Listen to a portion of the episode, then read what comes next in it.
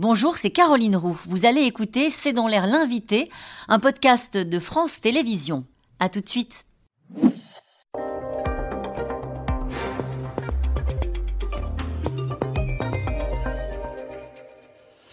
Bonsoir à toutes et à tous, bienvenue dans C'est dans l'air. Mon, ami, mon invité ce soir est Mamadou Dembélé, Bonsoir. Bonsoir. Merci d'avoir accepté euh, cette invitation. Vous êtes fondateur de The Impact Story. Vous partez à la rencontre euh, des acteurs de la transition écologique. Vous êtes suivi sur les réseaux sociaux, on a fait le calcul, par près de 400 euh, 000 personnes au quotidien. C'est à peu près ça? Oui, c'est ça. C'est ça. des jeunes, mais aussi des personnalités, des politiques. Votre truc à vous, c'est de donner des perspectives et de montrer que parfois, parfois, il y a des initiatives qui marchent. Et là, on se dit depuis quand ça intéresse les gens, les trains qui arrivent à l'heure, les histoires qui se terminent bien?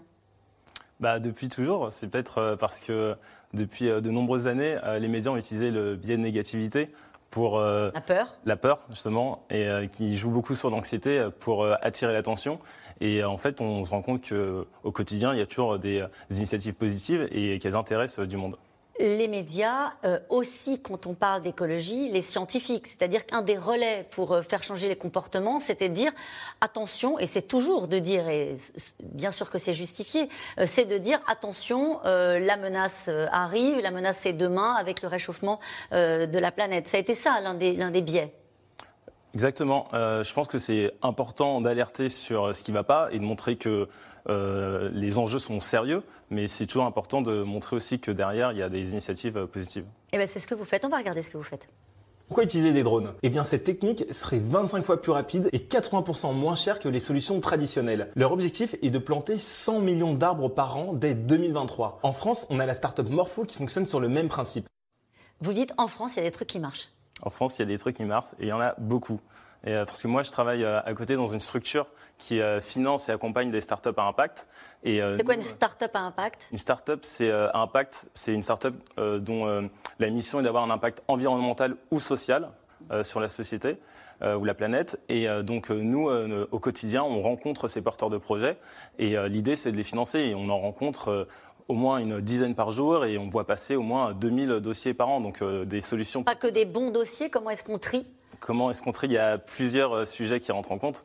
Euh, on regarde l'équipe fondatrice, on regarde le marché, le potentiel, et en fonction de tout ça, on sélectionne. Est-ce que vous voyez une accélération justement de cette mutation? On entendait hier le président de la République, on va en parler dans un instant, qui disait en fait la solution au pouvoir d'achat, c'est l'écologie. Sous-entendu, on est déjà dans cette mutation, euh, dans une, un bouleversement économique, et on va créer de la richesse avec l'écologie. Vous voyez arriver sur le terrain, vous, ça?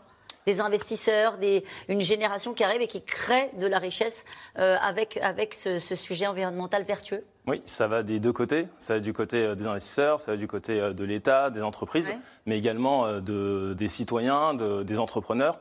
Et là, par exemple, il y a de plus en plus de projets qui sont portés sur ces enjeux-là. Je voudrais que vous nous parliez de Clean de Ocean Cleanup. voilà, Ocean Cleanup, c'est euh, une, initiative que vous avez soutenue sur, sur les réseaux sociaux. On a quelques images là. Exactement. Euh, de Ocean Cleanup, c'est une ONG qui lutte contre la pollution des océans. Et donc, euh, ils ont développé donc, un nouveau système qui s'appelle le système 3, qui permet de dépolluer les océans avec un énorme filet qui va être tiré justement par des bateaux sans racler les fonds marins. Et justement, ils ont fait une annonce récemment qu'ils avaient pu collecter près de 100 000 kilos de déchets plastiques dans l'océan Pacifique. Qui vous suit sur les réseaux sociaux? Est-ce que vous avez vocation à parler uniquement aux jeunes? Absolument pas. Il y a toutes les tranches d'âge qui me, suivent, euh, même si une majorité est entre 20 et 35 ans, mais on retrouve euh, des personnes âgées, des personnes beaucoup euh, plus, plus jeunes. Donc c'est vraiment très large. Et parmi le profil type, je dirais que c'est vraiment d'un côté des personnes qui sont convaincues et qui sont vraiment très écolos, mais de l'autre des personnes qui sont un petit peu sensibles et d'autres qui ne sont pas du tout écolos. Et qui vous disent quoi? Vous échangez avec eux parfois, il y a des retours sur ce que vous faites Carrément, j'ai souvent des messages et euh, ce, qui, euh, ce qui en ressort le plus souvent, c'est que les gens sont contents de voir qu'il y a des initiatives et que justement ça les, ça met de bonne humeur, ça les inspire et ça leur donne envie d'en faire plus. Il y a des politiques qui vous suivent? Oui. Qui? Je...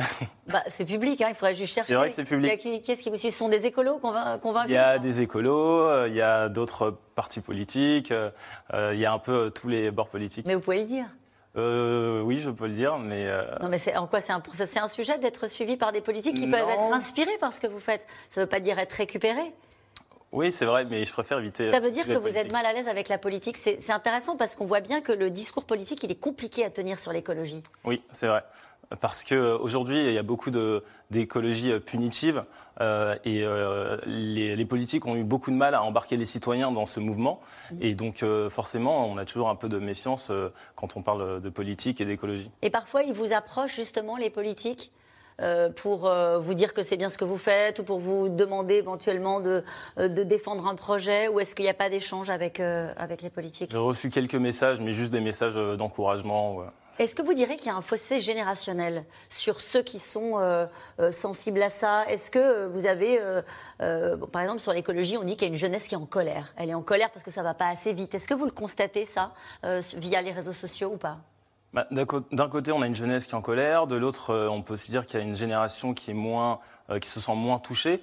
Mais je pense que c'est pas forcément la bonne approche parce que finalement on forme tous euh, qu'une société et on va tous, euh, on vit tous sur la même planète. Donc il faut embarquer le maximum de citoyens dans, ce mouvement et éviter d'opposer les générations parce que finalement on, est tous sur le même bateau. Mhm. Qu'est-ce qui manque justement au discours politique? Je disais à l'instant le président de la République et on va parler dans un instant avec les, les experts de C'est dans l'air a évoqué ce sujet-là hier. Il a annoncé par exemple un chèque de 100 euros pour accompagner les foyers les plus modestes, alors même qu'on présente aujourd'hui un, un, plan, il présente aujourd'hui un, plan pour la transition écologique, un plan pluriannuel avec l'idée d'une planification écologique. Quand vous entendez ça, la place qui est là, vous, vous dites ça, ça ne me concerne pas, c'est de la politique, ou est-ce que quand même vous suivez cette actualité-là et quel est votre regard là-dessus?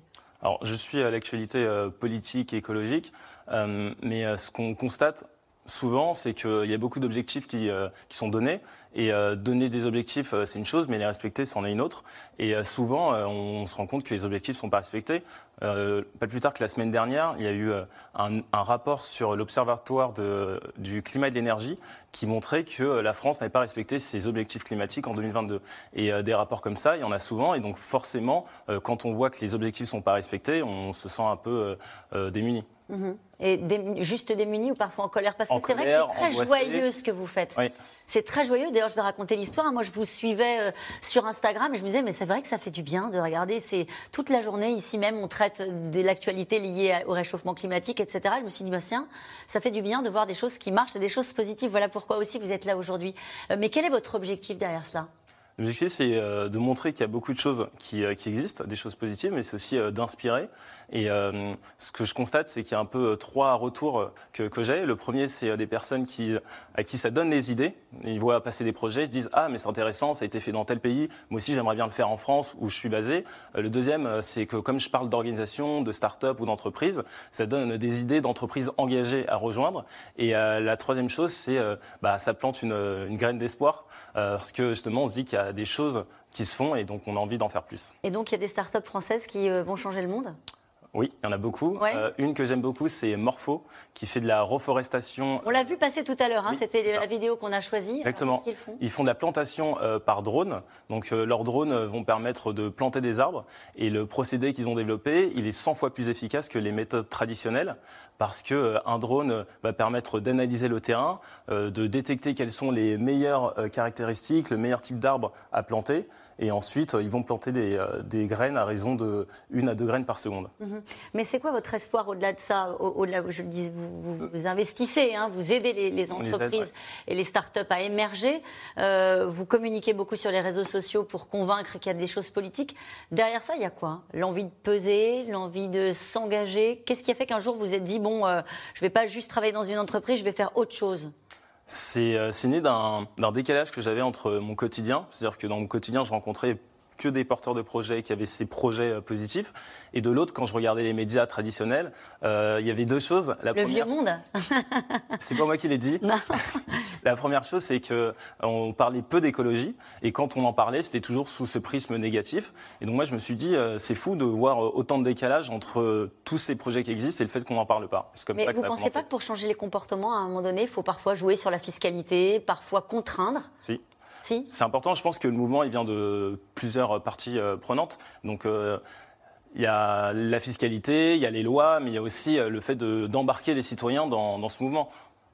Parce que la contrainte, c'est pas, pas suffisant, parce que ça va fonctionner sur une partie de la population, mais sur une Ça veut dire que vous l'entendez, cette France-là aussi, qui dit Moi, j'adorerais acheter de voiture électrique, mais j'ai pas l'argent et je peux pas. Vous l'entendez aussi Bien sûr, évidemment. évidemment. Merci beaucoup Mamadou Dembélé, fondateur de The Impact Story. C'est à suivre donc sur toutes les plateformes, hein, sur euh, Twitter, sur, euh, ça, ça s'appelle plus Twitter, ça s'appelle X, X sur, euh, TikTok Instagram, et sur Instagram. Merci beaucoup d'avoir été l'invité de, de, ce C'est dans l'air l'invité. Et dans un instant, on va retrouver les experts de C'est dans l'air. Vous allez voir, on va débattre justement des annonces du président de la République, y compris autour de l'écologie. Mais il y avait d'autres impasses d'Emmanuel Macron, l'immigration et également ce qui s'est passé au Niger et le retrait des troupes françaises. Merci à vous. Merci d'avoir écouté C'est dans l'air. Comme vous le savez, vous pouvez désormais écouter l'intégrale, mais aussi l'invité ou vos questions à nos experts. Tous ces podcasts sont disponibles gratuitement sur toutes les plateformes de streaming audio. Et pour le replay vidéo, c'est sur France.tv, bien évidemment. À bientôt.